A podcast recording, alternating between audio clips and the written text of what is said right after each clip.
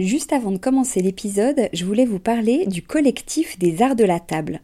Alors l'art de la table, c'est vraiment une grande tendance dans notre univers déco, vous n'avez pas pu y échapper. Toutes ces jolies tables qu'on peut voir en photo sur Instagram ou dans les magazines, qui nous inspirent, qu'on a envie de reproduire quand on reçoit, ou même au quotidien.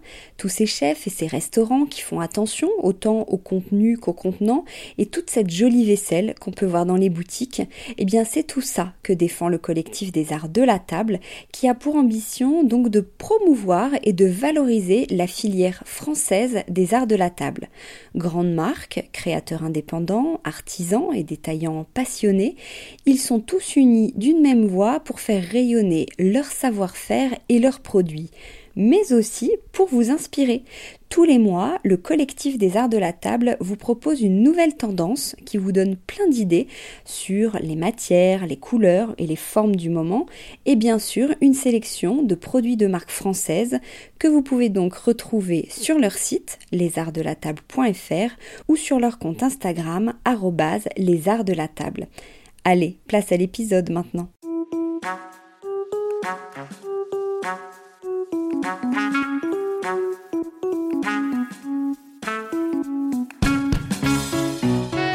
Bienvenue dans Ding Dong, la nouvelle émission de Décodeur, votre podcast déco. Dans Ding Dong, on va parler conseils pratiques, trucs et astuces pour la maison. Je m'appelle Hortense Leluc et à chaque épisode, j'inviterai un expert qui répondra à 10 questions sur une thématique bien précise, ces fameuses interrogations du quotidien qu'on a tous un jour ou l'autre petits espaces, salle de bain, sol, couleurs, rénovation. Je lance le sujet sur Instagram, vous m'envoyez vos questions et on essaye d'y répondre ici, tout simplement. Nouvel épisode de Ding Dong que vous aimez beaucoup, j'ai l'impression. C'est un format qui est très écouté. J'ai beaucoup de retours, donc merci beaucoup. Cette fois, j'ai invité le duo d'Hello Blogzine, Karine Kevan et Anne-Sophie Micha, qui sont journalistes déco, qui ont un magazine en ligne, Hello Blogzine, avec plein de home tours très inspirants, des conseils déco, des sélections shopping, etc. Qui ont un compte Instagram énorme. Je crois qu'elles sont suivies par plus de, de 100 000 fans de déco, qui font des avec des marques, comme tout récemment une nouvelle fois avec La Redoute, toute une collection autour de l'outdoor, qui ont écrit trois livres autour de la déco toujours, et aussi un sur Instagram, on va en reparler un petit peu plus tard, et qui, pour parfaire toutes ces connaissances techniques, enfin c'est Karine qui a suivi une formation de designer d'espace chez MMI Déco, et donc grâce à toute cette expertise accumulée, depuis toutes ces années, les filles vous proposent désormais des coachings pour vous aider à créer un intérieur qui vous ressemble. Et c'est cette casquette-là qui nous intéressait aujourd'hui. J'ai plein de petites questions pour elle. Bonjour Karine, bonjour Anne-Sophie. Bonjour. Bonjour. Bravo pour ta, ta formation. Merci. c'est jamais facile de reprendre ses études. Bah oui, c'est vrai. Surtout quand c'est en parallèle d'une vie professionnelle. Ah ouais, ouais, ouais. Mais bon, c'était, c'était lié, donc j'avais la motivation. Et ça t'apporte, ouais, une, ça vous, ça renforce votre expertise. Ça, c'est, c'est sûr. Le point de départ, c'était aussi euh, qu'on avait envie euh, de donner euh, plus de conseils, d'accompagner plus les gens pour vivre bien. Ça, c'est post-Covid pour vivre bien chez soi. Et voilà, pas faire juste des petites sélections shopping, mais vraiment être là pour, euh, pour les accompagner. Ouais, parce que j'imagine qu'avec votre communauté, euh, on doit souvent vous solliciter, on doit vous poser plein de questions pour euh, justement des sélections shopping, des conseils.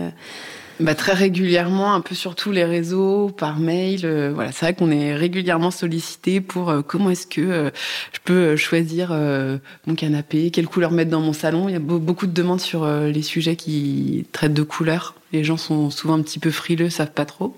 Voilà, c'est pour ça on s'est dit on va faire des, des, des sous forme de consultation vidéo euh, avec des, des problématiques. C'est des choses qu'on avait déjà un peu mis en place avec euh, à travers des collaborations avec des marques, mais voilà maintenant tout le monde peut nous contacter parce qu'on peut avoir envie voilà de, de faire euh, un salon plus ergonomique, de, de modifier une chambre d'enfant pour l'arrivée d'un enfant, enfin ce genre de choses effectivement et on a la, la connaissance.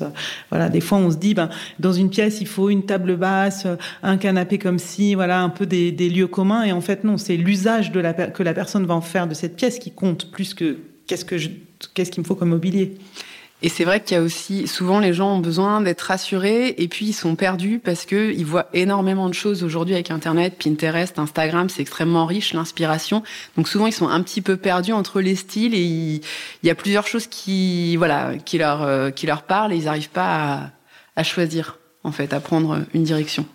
Et alors comment ça se passe le coaching concrètement? Alors c'est en visio, donc euh, on prend euh, contact par mail, euh, on fixe ensemble un rendez-vous et ensuite on a une visio d'une heure trente pendant laquelle la personne nous explique sa problématique, son mode de vie, voilà. Où on pose plein de questions. sur en effet voilà ce qu'elle aime, ses envies, ses besoins, en quoi est-ce que la pièce actuellement ne répond pas à ses attentes. Son budget aussi parce qu'on est aussi là pour euh, faire des propositions en adéquation avec euh, l'enveloppe euh, euh, voilà qui, qui, qui, veulent mettre. Et ça c'est très important. Moi j'insiste beaucoup là lors des prises de rendez-vous parce qu'au début c'est vrai qu'on avait des gens qui nous disaient oh bah j'ai pas vraiment de budget alors que si c'est vraiment le, point clé pour que nous on puisse après faire des, propositions adéquates c'est vrai qu'après cette discussion où on définit un peu leurs envies leurs besoins nous on fait un, un mood board et une shopping list en fait voilà ça leur fait vraiment gagner du temps, euh, euh, je pense, euh, et ça les conforte dans leur choix aussi. Et du coup, la visio pendant 1h30, c'est l'occasion de leur donner, on leur partage des marques, des conseils, voilà, au fil de l'eau. Et puis on résume tout ça dans un mood board et, comme Karine me disait, avec une shopping list avec différentes. Ça, c'est top parce qu'en fait, c'est très concret. En fait, on cherche souvent l'inspiration, on peut la trouver facilement. Effectivement, euh, si on tape euh, hashtag euh, chambre sur Pinterest ou Instagram, il y a plein de choses qui viennent. Mais concrètement, chez qui je vais, quelle marque, selon mon budget, c'est souvent ça le plus difficile. Oui, et puis euh, aussi, c'est aussi une proposition euh, qui s'adresse aussi aux gens qui sont locataires. Parce que quand on est des gens qui achètent par exemple un appartement ou une maison, certains vont faire appel à un architecte d'intérieur et vont revoir l'agencement. Euh, voilà, ils ont un, un budget rénovation euh, conséquent et pourtant, un locataire fera jamais appel à, ce type de prestation. Et pourtant, il y a des locataires qui ont envie de faire des modifications, qui ont envie de se sentir bien chez eux, qui seraient prêts à mettre un petit papier peint, euh, quitte à, repeindre en partant. Et ça, c'est pour nous, c'était très important. Euh, les papiers, euh, comment décorer quand on est en location, ce genre de choses, c'est des papiers qui cartonnent sur le site. Et voilà, on veut aussi s'adresser à ces gens-là parce que la mentalité a changé, c'est fini. Les gens qui disent ah, moi je suis un locataire, alors moi je ne fais rien je ne suis pas chez moi. Non, quand on reste quelque part pendant longtemps, on a envie de se sentir chez soi. Et aujourd'hui, la déco propose vraiment plein plein de solutions. Je pense à Smart Tiles euh, qui propose euh, de, des imitations de garage qu'on peut coller en crédence, mais qui ont un effet vraiment bluffant. Euh, le papier peint tissé, ça s'enlève très facilement. On pense toujours que c'est hyper compliqué à enlever. En vrai, si c'est un papier peint de qualité, qu'il est posé correctement, euh, ça s'enlève avec vraiment deux coups de vapeur. Voilà, essayer un petit peu de dédramatiser certaines choses et euh, de les aider à s'approprier leur espace. Ouais, on est dans la vraie vie, on est dans le concret.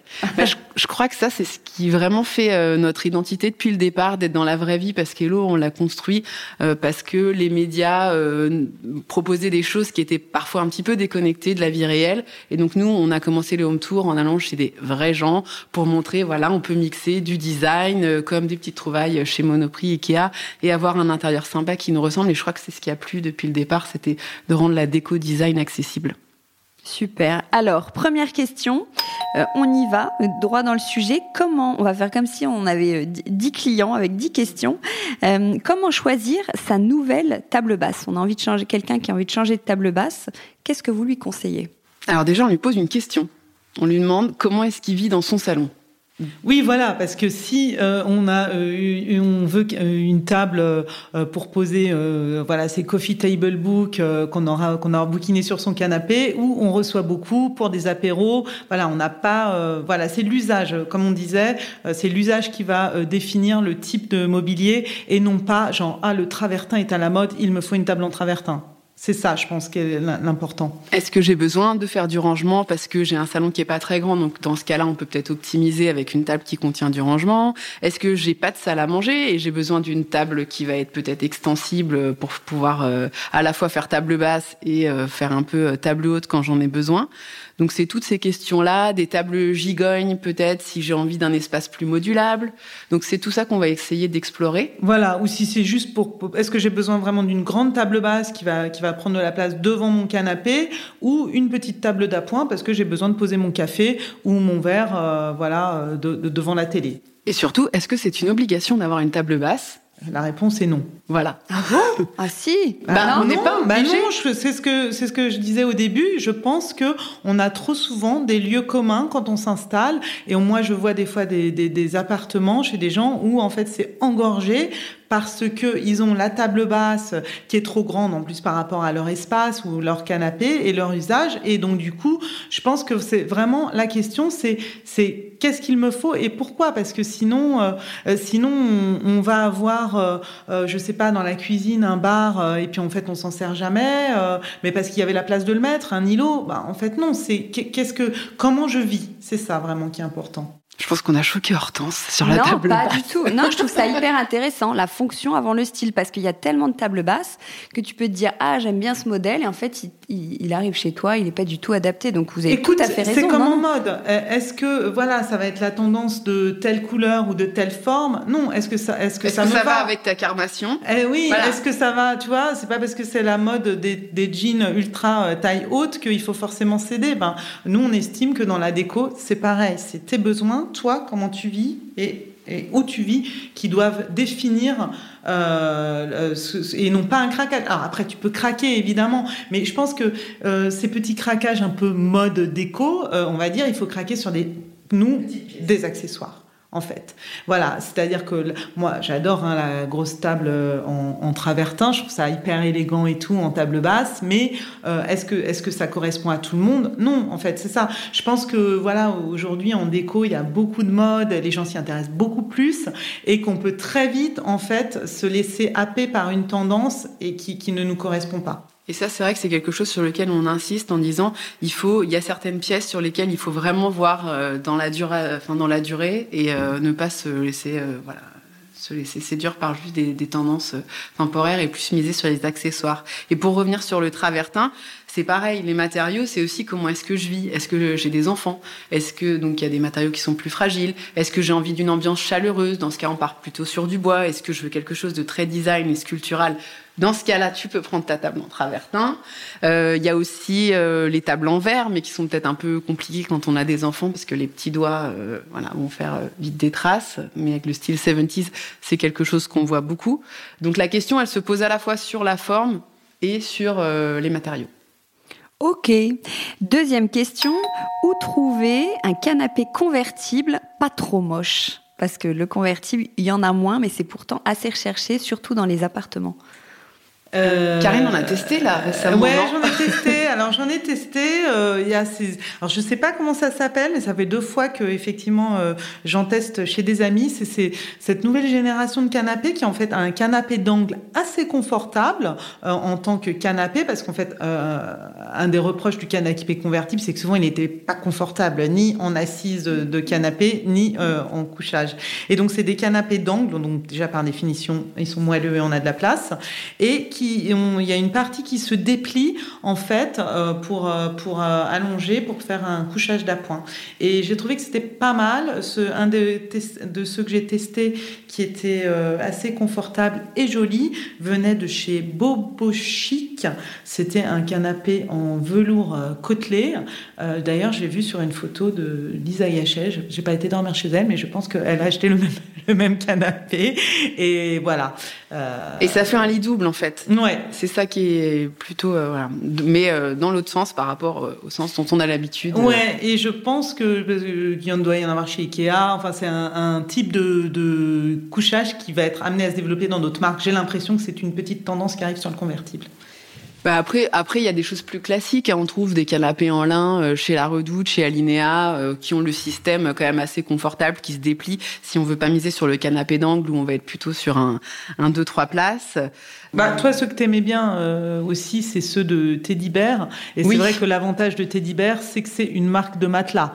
Donc niveau confort de couchage, Euh, c'est déjà un bon oui, point. Oui, c'est vrai que ma question était vaste alors que c'est un vrai sujet. Si euh, tu as laissé ta chambre aux enfants et que tu dors dans le salon, ou si c'est vraiment euh, à On point en revient à l'usage. Voilà. On en revient à l'usage. Est-ce que toi, tu dors dans le salon et tu as besoin d'un canapé pour dormir au quotidien ou est-ce que c'est des amis qui sont de passage et s'ils dorment moyennement une fois, euh, ils te jetteront pas la pierre? Ça, c'est vraiment... Euh, voilà. Mais c'est vrai que ceux de, de Teddy Bear, ils ont un petit look sympa et puis c'est une marque de matelas, donc je pense qu'on peut leur faire confiance sur le couchage. Eh ben, on reste sur le couchage. Troisième question, comment rendre sa chambre plus cosy? Alors d'abord, on fait attention au textile. Pense qu'il y a toute la partie, euh, donc évidemment linge de lit, parce que finalement dans une chambre ça prend beaucoup de place le lit, donc c'est vraiment ce qu'on ce qu'on voit en premier. Alors nous on est très gaze de coton ou lin parce que ce sont des matières très chaleureuses par leur texture, par ce petit froissé chic. Euh, oui, voilà, qui ne se repasse pas. voilà. ah, oui. et, et pratique. Il y a les rideaux. Donc les rideaux dans une chambre, plutôt des rideaux épais pour euh, être dans un esprit cocon et puis aussi pour éviter de se faire réveiller le matin par la lumière. Donc des rideaux en velours ou des rideaux en lin un petit peu épais. Euh, on peut euh, prendre un doublage euh, occultant pour encore plus de encore plus de tranquillité les coussins et les plaids, voilà, pour amener un petit peu de, de, moelleux, de, confort visuellement et puis voilà sur, le lit. Mais esthétiquement aussi, moi, ce que ce que j'aime bien et je pense que ce qui revient beaucoup pour le côté cosy, c'est la tête de lit. En fait, c'est, je pense, quelque chose qui avait été un petit peu un petit peu oublié. Et aujourd'hui, il y a de très jolies choses. Et je pense que on peut faire soit une tête de lit qu'on aura fait sur le mur avec du papier peint de la peinture pour créer euh, une petite ambiance euh, visuelle, mais aussi la vraie tête de lit. Euh, je pense que ça va, ça va vraiment revenir très fort parce que côté confort, ça change tout. La tête de lit vraiment en textile, en velours ou en lin, ou là encore on, on ramène du textile.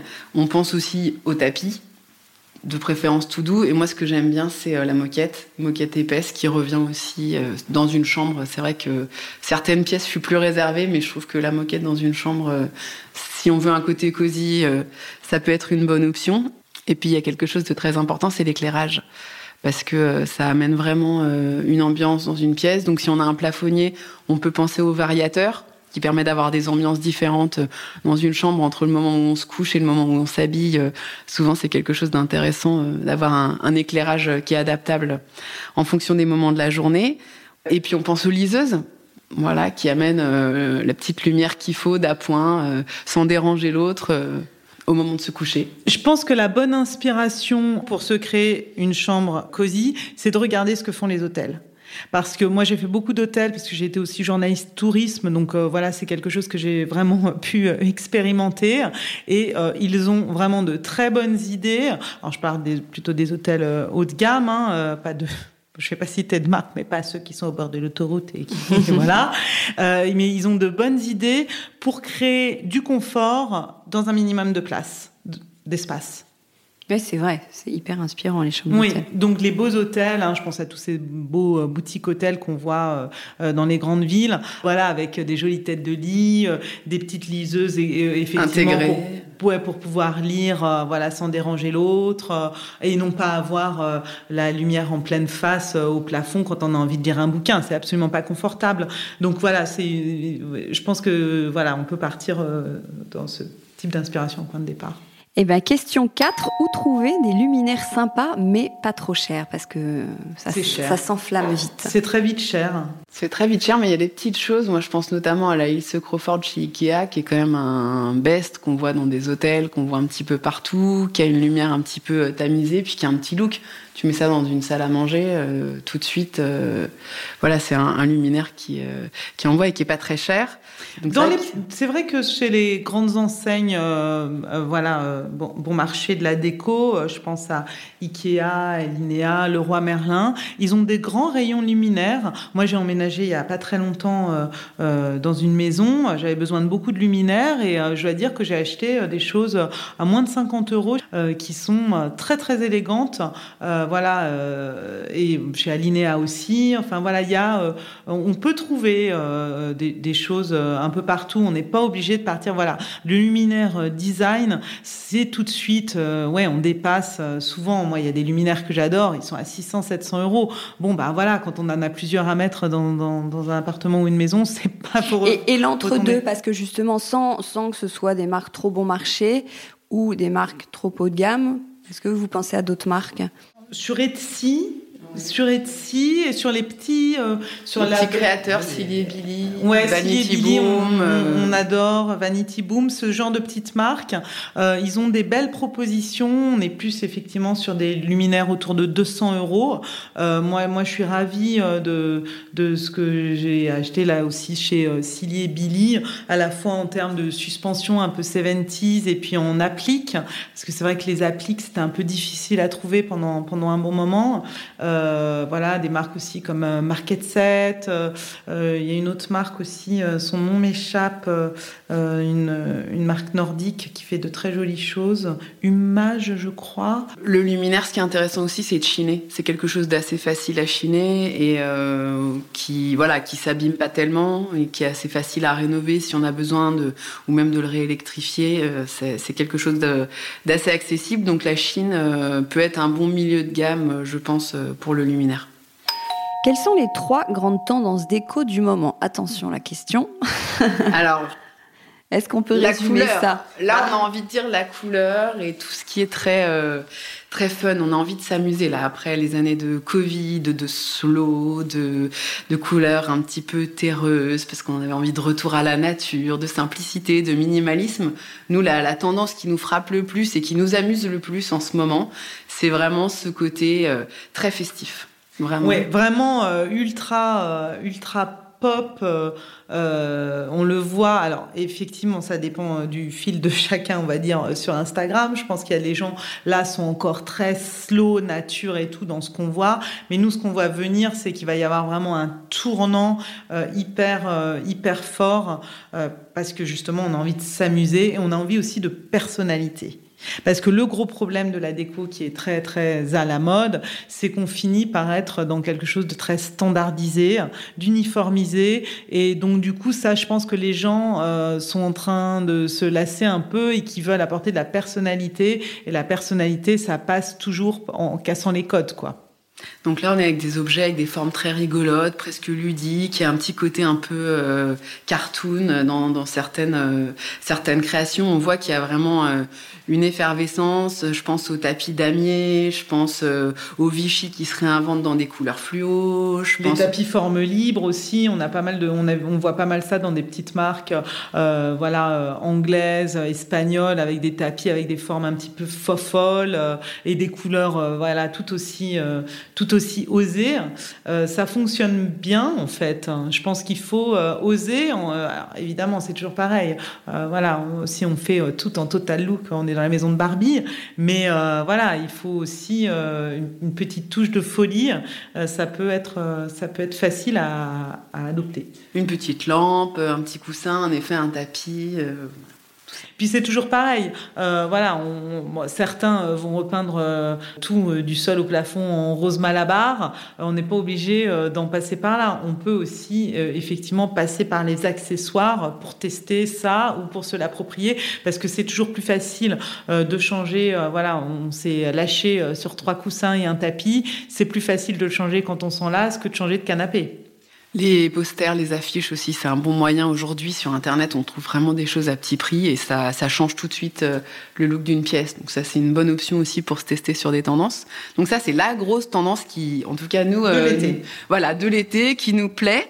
Et puis, euh, comme disait Karine, ce slow reste quand même quelque chose de très présent parce qu'il y a quand même une, une intention aujourd'hui d'être proche de la nature. Mais nous, donc toi, tu préfères dire plutôt que slow le cottagecore. Ouais, fait, c'est à la fois euh, ouais, cottagecore, enfin cette, euh, cette tendance... Cottage quoi? Cottagecore. Okay. Cottagecore, bah, c'est en fait cette inspiration qu'on voit beaucoup chez les Suédois ou euh, très euh, cottage anglais avec les fleurs, avec des, euh, je sais pas, des beaucoup de, de, choses chinées, de portes, tu vois, qui auront été chinées pour faire des portes de placard ou, ou une cuisine. voilà, cet esprit un peu campagne anglaise ou suédoise qui mêle un peu le slow, mais oui, c'est une tendance encore très, bah, le côté je sais pas, country life, quoi, en fait. Et vintage, en fait. on reste encore hein, toujours cette veine vintage qui ne, ne s'arrête pas. On reste toujours dans l'envie de chiner, de réutiliser, avec euh, et qui, qui, correspond bien à, à l'ère du temps. Donc c'est assez euh, assez logique. Mais plus fleuri, on sort de ces univers vraiment très beige, très terracotta. Euh, on sent qu'il y a une envie de motif quand même. Alors après, soit un motif très fort, euh, très pop, ou un motif plus suranné, plus voilà, peut-être plus élégant, plus raffiné, euh, qui vient contraster avec des choses de la campagne, de la vraie vie. Mais en fait, on est plus sur, on va dire, la campagne suédoise, campagne anglaise, un peu, un peu florale, que la campagne, comme on voyait, euh, Formentera, euh, euh, Farm Life, voilà, qui étaient des choses vraiment euh, très, euh, très ternes en termes de coloris, on va dire. Là, on est, on est un peu plus aride. On est un, ouais, voilà, il a un peu plus plu. Les, les, fleurs ont, les fleurs ont poussé sur les murs, quoi. Donc ça, c'est une tendance qui est, qui est, très forte et qui va rester et qui est, et qui est très sympa aussi. Et puis la troisième, c'est la tendance 70s, euh, euh, quand même, qui est toujours euh, très, très qui a été amorcée il y a trois ans et qui là est vraiment ouais sur du canapé bas, oui. du canapé bas, des tables basses basses et aussi sur euh, les matériaux, le verre, euh, l'inox. C'est vrai qu'on a eu une, il y a dix ans une très forte euh, période cuivre et laiton. Là, on, est on, est, on, est, sur du chrome, quoi, de l'inox, du chrome. Euh, ouais, ça, ça, a changé et euh... une tendance plus urbaine, plus masculine, euh, plus et qui rejoint ou qui rejoint aussi cette tendance oui. pop en fait, avec là par exemple pour revenir à cette tendance un peu 70s pop, on voit aussi la couleur dans les cuisines je pense notamment aux façades de Plume Living, euh, qui a sorti toute une collection avec des couleurs très fortes. Euh, voilà, je pense euh, que c'est lié aussi, en fait. C'est vrai que les, tendances sont toutes un peu liées les, unes aux autres à un certain moment. Je vous emmène dans la salle de bain. Comment rendre plus jolie sa salle de bain? Parce que c'est parfois une pièce qu'on néglige, non? Est-ce que vous avez des questions sur ce, ce, cette pièce? Bah, c'est une pièce technique avant tout, donc euh, c'est ça en fait aussi qui va qui va euh, faire euh, la différence sur une salle de bain, mais la rendre la rendre plus jolie. Nous, on, Alors, on... ce qui est important, c'est les détails dans la salle de bain. On, on voilà, le, le robinet, euh, le mitigeur, etc. D'une part, euh, parce que ce sont des pièces qui se voient et c'est bien qu'elles soient un peu jolies et qu'elles aient du caractère. Il faut aussi faire très attention à la qualité parce que c'est quelque chose qu'on utilise plusieurs fois par jour. Donc euh, voilà, c'est bien d'être là encore. On est sur l'usage, mais c'est important de pas le négliger et pas d'être uniquement dans un mitigeur euh, déco. Je le trouve super joli, mais euh, il va durer un déjeuner de soleil. Après, d'un point de vue euh, esthétique, le carrelage, c'est vraiment ce qui nous paraît euh, voilà le plus important pour apporter une touche d'écho. Aujourd'hui, on voit des choses assez rigolotes, assez graphiques. Moi, j'aime bien tous ces joints de couleurs qui viennent contraster avec euh, des carreaux très assumés, soit très simples, hein, un petit carré, euh, voilà, 20-20 euh, ou 15-15 avec un, un joint euh, rigolo qui vient qui vient trancher soit avec des choses plus traditionnelles, euh, du zélige, euh, ou euh, où là on peut aussi s'amuser avec la pose parce que le zélige il y a plein de formes différentes. Avec ou s'amuser avec les formats du, du zélige écaille, ce genre de choses, ou avec la pose euh, des posés en bâton rompu, chevron, ou même avec jouer avec les couleurs. Je pense que ça c'est quelque chose d'assez intéressant dans un produit comme le zélige, c'est de mixer un petit peu finalement les couleurs pour créer un motif euh, ou euh, voilà choisir euh, un carrelage,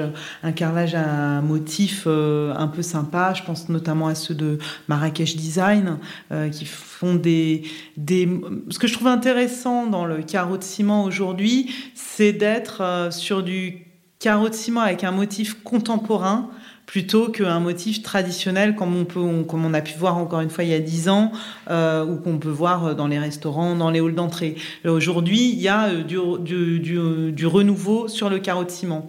Euh... Il y a des marques même de, de carreaux de ciment euh, françaises. Je suis désolée. Voilà, merci. Je... Avec Eju.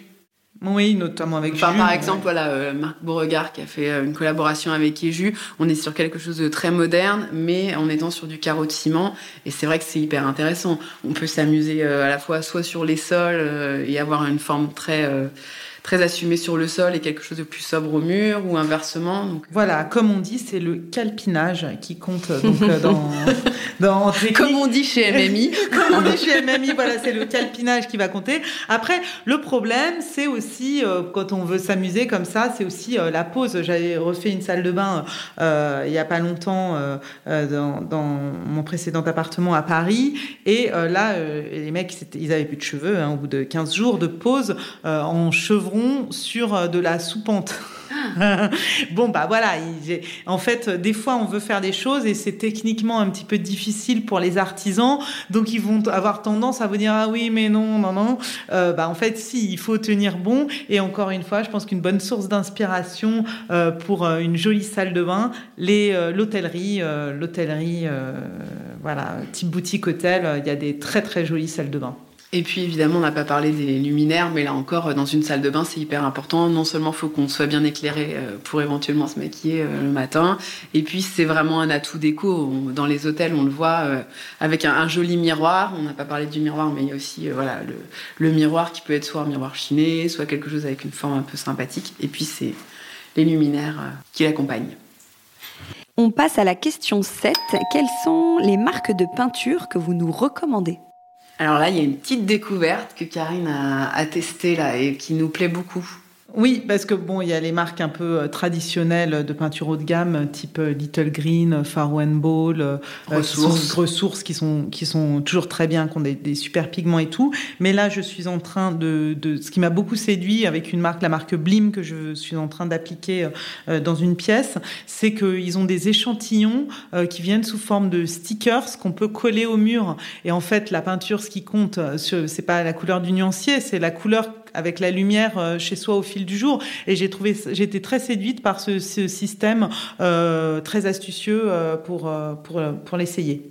Une autre marque, je pense qui est pas super connue, mais qui est très intéressante, c'est Algo, des peintures écologiques à base d'algues euh, voilà, donc euh, j'en sais pas plus à part que ce sont des algues bretonnes. Euh, voilà, je voudrais, je vais pas vous, euh, j'ai pas assez étudié la marque pour savoir quelles sont leurs leurs sources d'approvisionnement, mais je trouve qu'ils ont, enfin elles sont assez séduisantes. J'ai déjà proposé ça dans, dans des projets et ils ont une vraie démarche écologique intéressante parce qu'en fait, bon aujourd'hui on peut dire voilà qu'on est une peinture qui respecte l'environnement juste parce qu'on respecte les normes euh, européennes. Bon, là, c'est un vrai engagement euh, qui va plus loin. Très important pour les chambres d'enfants et même pour les chambres d'adultes, euh, je pense, d'avoir voilà, une peinture la plus saine possible. Après, il y a aussi Pure and Paint dans la même démarche, qui est également une peinture écolo qu'on connaît et qu'on aime bien. Et puis, je pense aussi à Bill Bokeh Déco, euh, qui a sorti euh, voilà une gamme très déco avec des peintures euh, très tendances, des couleurs qu'on aime beaucoup. Et des couleurs ouais, très, très belles. Et justement, bah, question 8, quelles sont les couleurs du moment? On achète, on a compris les, marques que vous nous avez recommandées, mais alors dans quel, quel, quel pot de couleurs on prend? Pour la peinture? Ouais. Non, pour la peinture ou même dans l'absolu, c'est pour faire... Alors, bah, dans, toujours dans notre idée de tendance très pop, nous, on trouve que les couleurs du moment, puis là en plus ça va être l'été, c'est du rose, du jaune euh, un petit peu euh, citron et puis euh, du verri-péri, du verri-péri, ce qu'on appelait autrefois parme. qui, a, été avantageusement rebaptisé. Donc voilà, le verri-péri qu'on annonce depuis des années. Mais on le voit pas beaucoup quand même, le verri-péri. on en voit un petit peu, en petite touche. Ouais. Si, si, si, on, commence, on commence à le voir. Alors peut-être plus euh, euh, cette tendance en peinture de créer des formes en fait. Euh, c'est des choses comme on, crée une petite arche derrière une étagère ou une bibliothèque ou une tête de lit. Sur des accessoires ou sur des marques comme HK Living, on commence à voir, voilà, à le voir un petit peu arriver. Donc ça, c'est pour nous, c'est les couleurs du moment. Et puis, puis on attend un petit peu, mais on nous a annoncé le magenta cette année, donc je pense qu'on va être dans 2-3 ans, on est tous en magenta. Parce que c'est toujours un petit peu décalé par rapport aux annonces. Oui, c'est ça, les annonces officielles des tendances dont on parle. Et le temps qu'elles arrivent dans les grandes enseignes, il y a toujours un petit, un petit décalage.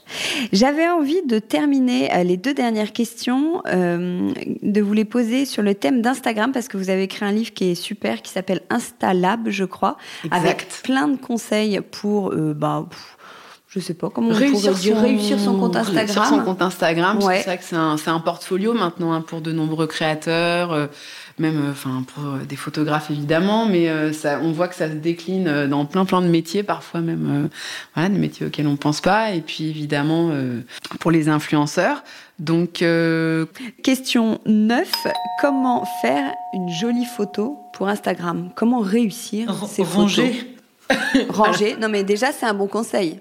C'est un peu comme les annonces immobilières. Est-ce que ça te fait envie de voir le linge qui sèche ou euh, tu préfères que ce soit, voilà, la base, c'est quand même de, de, de voilà de choisir euh, un petit coin. C'est vrai que nous quand on fait euh, nos photos, euh, on fait un vrai travail de stylisme en fait. Nous on a beaucoup c'est vrai qu'on photographie beaucoup les choses chez nous en fait, on voilà, c'est notre principal décor ou alors on va faire des des home tours chez les gens, mais nous dans, dans, ce qu'on fait et en fait du coup on se crée des petits settings en fait. On a on change hein, régulièrement, peut-être vous avez l'impression que chez nous ça change parce qu'on a voilà parce que ça allait mieux avec cette lampe donc j'ai changé la fiche euh, voilà, pas hésiter à déplacer les choses. Euh, euh, voilà, on n'est pas juste on fait une photo comme ça parce que les choses sont là à, l'instant T. Ça se prépare un peu. Nous, chaque photo nous prend du temps. Et puis moi, je dirais la lumière, parce que la lumière, c'est 80% de la réussite d'une photo. Donc ne pas prendre des photos quand on rentre du boulot à 18h. Voilà, faut vraiment essayer euh, d'être euh, en journée pour avoir en lumière naturelle, parce que c'est ce qui révèle le mieux les couleurs, et puis c'est ce qui va vous éviter euh, beaucoup de retouches éventuellement par la suite. comme disait Karine, donc le, le, stylisme est important, mais le cadrage l'est tout autant. Donc on essaye de se mettre à minima un petit peu en face de son sujet, ou voilà, on peut innover des angles de vue aussi, mais essayer vraiment de soigner le cadrage.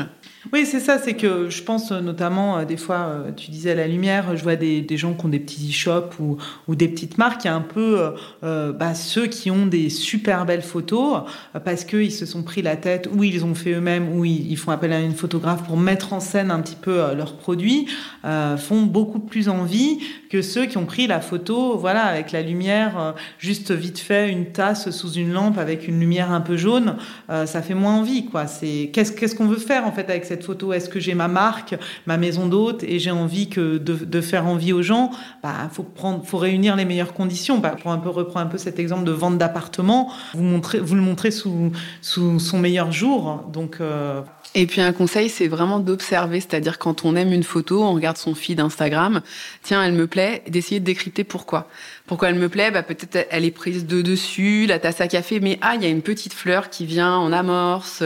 Voilà, essayer de, de regarder un petit peu avec attention des images qui vous parlent euh, pour, euh, pour reproduire ou pour euh, s'inspirer, se dire ah bah tiens, c'est le fait de se mettre un petit peu euh, euh décalé. Voilà, il y, a des, y a des petites astuces de shooting qu'on peut prendre en regardant sur Pinterest. Enfin, les images sont partout, donc... Ouais, alors ça va sans doute un petit peu, ce qu'on dit, un petit peu à l'encontre de la tendance, hein, puisqu'on est euh, quand même dans une tendance un peu de TikTokisation euh, de, de, la photo, euh, voilà, avec euh, quelque chose de, de, plus plus vrai, plus brut, plus naturel. Mais nous, en fait, voilà, c'est comme pour le texte. Nous, on écrit comme des journalistes et non pas comme un blog. Voilà, il faut faire aussi des choix. Et encore une fois, ce livre, quand on l'a écrit, c'était pas, on l'a pas écrit pour des gens qui veulent devenir influenceurs. Notre idée, c'était peut-être d'aider des gens dans leur business, c'est-à-dire un petit e-shop, une petite maison d'hôtes, ces gens qui vont avoir besoin de se servir d'Instagram comme outil de communication pour sortir un petit peu du lot. Donc quand on est dans cette démarche-là, euh, il faut soigner un peu euh, l'esthétique, l'image et, tout autour. Si on est juste, voilà, euh, quelqu'un qui a envie de parler de, lui et de sa vie, c'est autre chose. Et ce qui est très vrai, c'est qu'il faut quand même faire attention aujourd'hui à euh, rester authentique. Donc, ranger, oui, mais on peut se permettre de laisser euh, un petit torchon s'il est un petit peu joli. Pas dans le catalogue, on, pas dans les esprits voilà. catalogue non plus. C'est ça. Il faut qu'il y ait de la vie. Donc c'est quand même important de trouver ce mix et puis là à chacun de voir un petit peu euh, où se trouve son point d'équilibre, mais euh, quand même apporter un petit peu de vie, un petit peu d'authenticité euh, aux images et pas être dans quelque chose de trop figé où tout va être vraiment parfait au cordeau. On peut s'autoriser euh, et de plus en plus euh, à avoir des petites imperfections qui font toute la beauté de l'image. Et en parlant d'imperfection, dernière question, question 10, retouche ou pas retouche? Eh bien, il faut retoucher, mais il faut pas que ça se voit. Non, mais c'est comme le maquillage. voilà, exactement. Nous, on n'aime pas les gens qui utilisent que des filtres. Moi, je trouve pas ça très joli. Au final, je trouve ça un peu fade et terne. Euh, on aime la retouche, bah oui, mais de la retouche euh, un peu fine, une retouche lumière, euh, luminosité, un petit peu de contraste, un petit peu plus de lumière pour améliorer, un peu comme le make-up. Effectivement, le, le maquillage est là pour améliorer votre beauté naturelle et non pas pour que ça se voit trop, quoi. Et ne pas hésiter à retravailler le cadrage, par exemple, des lignes qui sont pas droites, euh, éventuellement si on est à l'aise sur Photoshop, euh, effacer un fil qui traîne ou une prise. Euh, voilà, Il n'y a pas de prise chez Anne-Sophie, en tout cas en photo. Non. ah oui, donc tu passes quand même par Photoshop, donc il y, y a, un vrai travail avant de poster. Pas, pas systématiquement. En fait, c'est si vraiment on n'avait pas le choix, le cadrage. Souvent, on essaye les, les prises, par exemple. oui, en fait, on se déplace. On se déplace, quand on a pris la photo, pour pas que la prise elle soit sur la photo possible. Nous, on essaye de faire ce travail-là avant, c'est ce que je disais. La Sur photo, le elle est composée en fait à la base. Mais euh, quand c'est pas possible, voilà, c'est vrai que on, peut utiliser. Euh, après, c'est vraiment euh, plus les filtres qui viennent en effet trop uniformisés ou qui sont trop forts, qui vont trop se voir. On va trop voir que l'image a été retravaillée. Et donc là, on retombe un petit peu dans ce problème du catalogue où ça fait ça manque d'authenticité. En revanche, travailler la luminosité, l'augmenter un petit peu, la baisser s'il y avait trop de soleil, accentuer un petit peu le contraste, enlever un petit peu de voilà des, des petites touches un peu fines. Voilà, s'il y a trois outils euh, sur les logiciels, euh, notamment je pense au logiciel de téléphone de, recadrage, de, de, de, retouche à utiliser, c'est recadrage, c'est-à-dire si Bon, ça encore une fois, nous on essaye de le faire avant de prendre la photo. Si malheureusement votre porte est un petit peu, euh, un petit peu décalée, ben vous utilisez l'outil recadrage pour redresser, pour redresser la photo. Euh, la luminosité, ça c'est vraiment quelque chose qu'on fait euh, quasiment systématiquement, même si c'est qu'un tout petit peu. Et euh, je sais pas, le troisième, et le contraste un petit peu. Apporter un petit peu de contraste en général, c'est c'est vrai que sur les réseaux sociaux, on aime les, les visuels clairs, enfin lumineux. La lumière est extrêmement importante et un petit peu contrastée parce qu'il faut quand même que ça accroche le regard. Donc le contraste est important. Et je voulais dire un dernier truc, mais j'ai oublié. Enfin, lumineux, oui et non, parce qu'il y a encore toutes ces photos un peu ambiance clair-obscur qu'on voit beaucoup, euh, notamment dans, dans, le food. Ouais. Ah oui, si. Je voulais dire que pour euh, retoucher sur le téléphone, nous, on utilisait VSCO, qui est une appli euh, très simple à prendre en main et euh, qui permet vraiment euh, voilà, d'accéder aux trois fonctionnalités dont on vient de parler. Euh, oui, sans forcément passer par le Photoshop dont on parlait tout à l'heure. Oui, d'ailleurs, enfin voilà, après, encore une fois, moi j'utilise plutôt Lightroom que, que, Photoshop parce que Lightroom c'est un vrai logiciel de retouche photo. Photoshop, c'est c'est un logiciel, enfin en tout cas pour moi, que j'estime qui est plus pour les gens qui font des des créas en fait, euh, qui vont superposer, euh, je sais pas, qui vont incruster un personnage dans une autre photo, euh, voilà. oui, ou quand je vais faire la cover de cet épisode avec vos visages et une ambiance, je vais aller sur Photoshop. Voilà, un vrai un logiciel de retouche pour moi c'est Lightroom.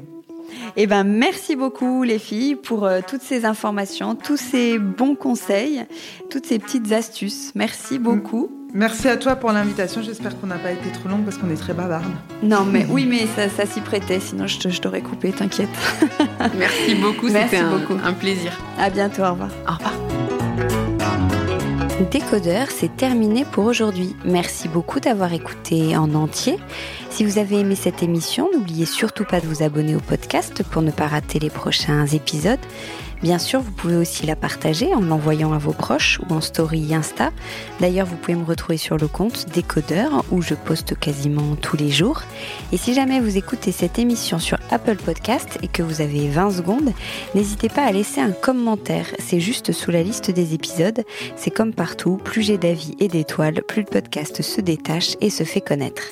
Voilà, merci beaucoup et à très bientôt alors, ici ou ailleurs.